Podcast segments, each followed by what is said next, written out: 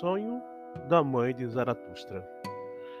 Ela sonhou que estava se perguntando, marcada no céu claro do céu, uma nuvem como a rura do peão de uma áquia, uma escuridão tão densa que sua sombra se espalhou.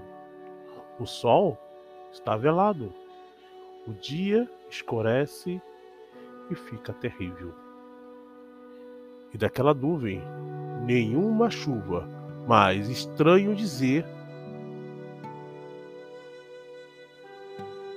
que leões e tigres, lobos e dragões caíram, o crocodilo e a pantera do deserto.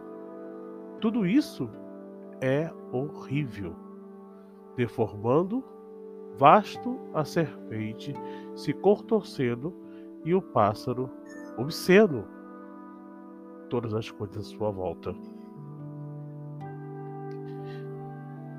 E as coisas e os olhos se viram e detestam, ou fantasia fingida e ainda tempestade se formando. Cai rapidamente cada forma selvagem e forma medonha. De repente, aquele trem fantasma aparece, aquele que mais do que qualquer aparência horrível veste. Correndo ao seu lado sensível, o monstro horrível rasgou a abertura larga. E daí o bebê Zaratustra em suas mãos, arrastado para a luz. A morte parecia em cada suspiro. Mães, em sua presa, antes que ainda essa mandíbula pudesse se fechar, gritos altos e ameaçadores, enquanto os dois homens se lamentavam. E naquela hora de aparente miséria, enquanto o infeliz Doug lutava por ajuda para chorar. Não chore, disse seu filho, pois não é desse mal que se aproxima de mim ou a destruição se apodera. Deus é meu guardião e proteção.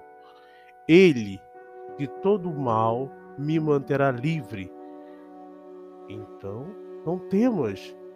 Embora você veja reunido aqui esses monstros, são formas medonhas e sombrias e repulsivas de medo. Anime-se com estas palavras. E a mãe se acalmou com o seu cuidado. Quando Lo, uma colina desce do ar superior e de seu auxiliar irradia luz refulgente, e em seguida vê uma explosão apressada diante de cuja largura com voo rápido e esses aspectos sombrios e forma de morte. E quando mais perto veio aquela luz sagrada, foi vista uma forma de anjo.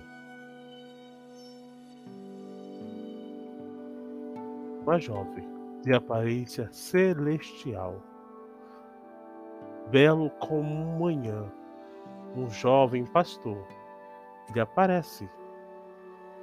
E eu a glória lustrosa de Jacob ao redor brilha e em sua mão direita ele segura uma varinha deslumbrante.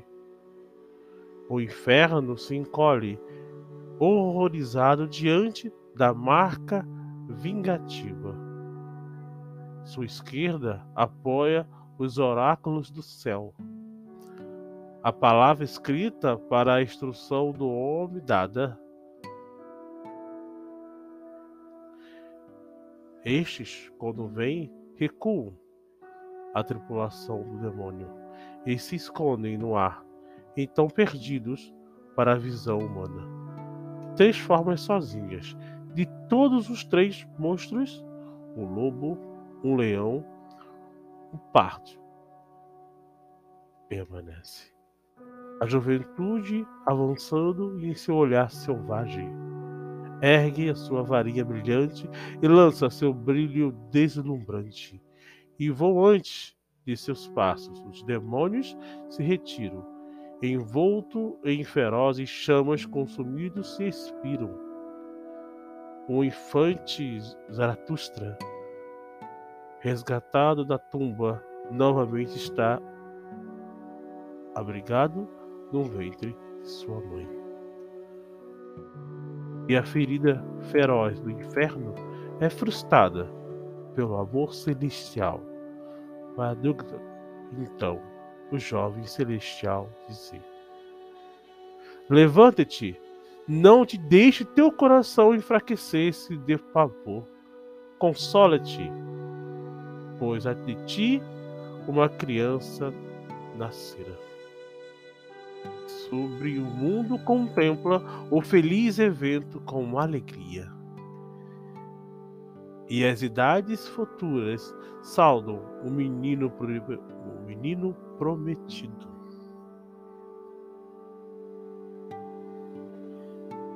Um profeta da verdade, que sua pena traçará para o mundo perdido os mistérios da graça. Ainda bem que a terra se regozija com os seus pés se aproximando.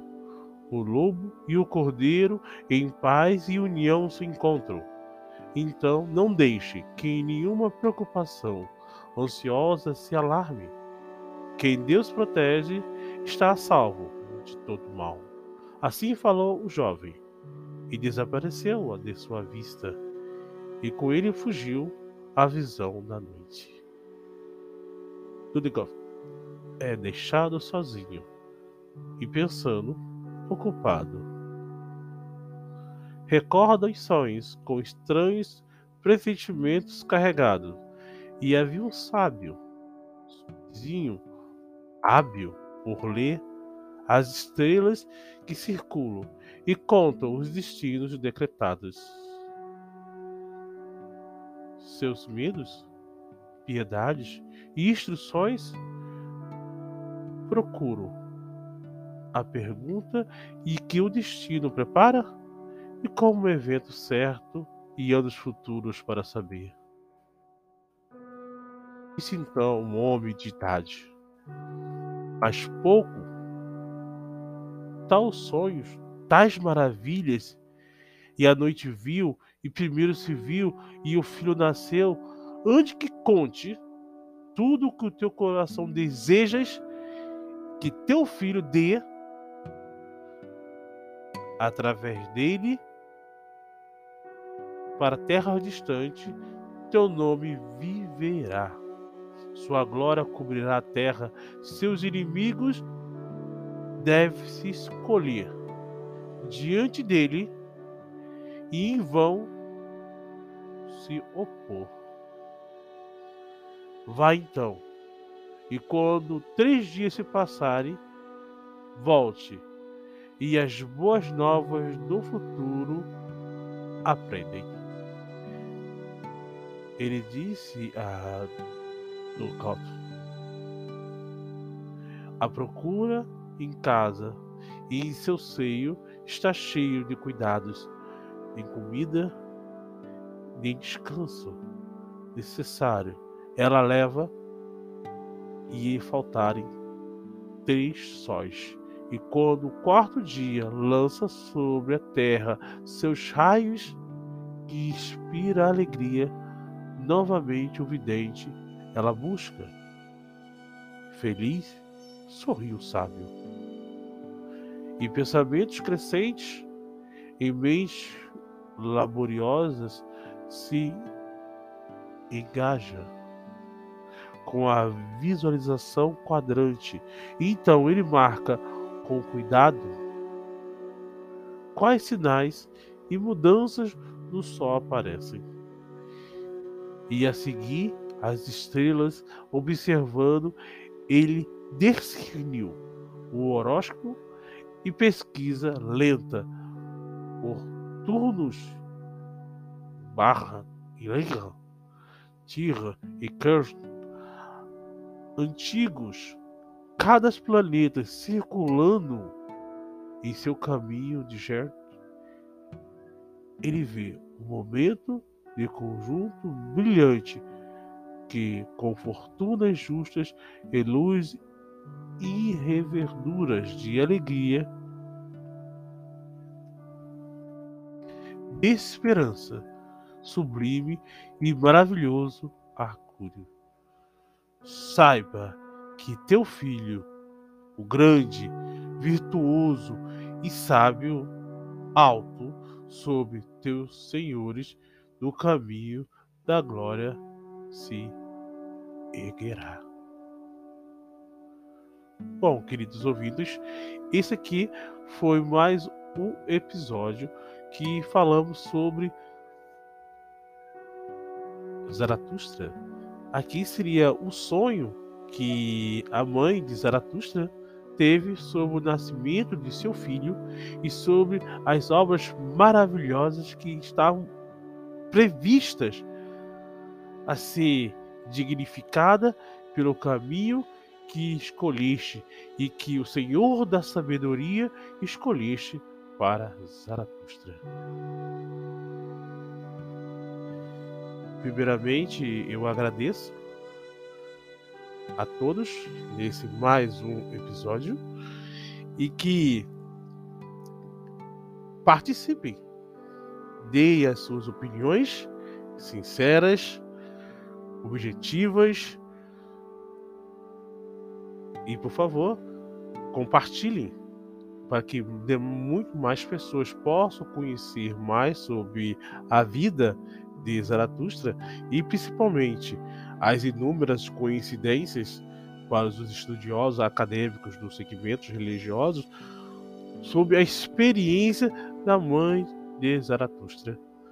Como esta veio a conhecer o Senhor que seria o propagante, que seria que faria a propaganda, que faria o trabalho prosélito de Ahura Mazda e com o grande papel desse grande profeta da história da humanidade. Obrigado a todos e muito bom que todos estejam aqui presentes. Saudações fraternais em Asta Mati.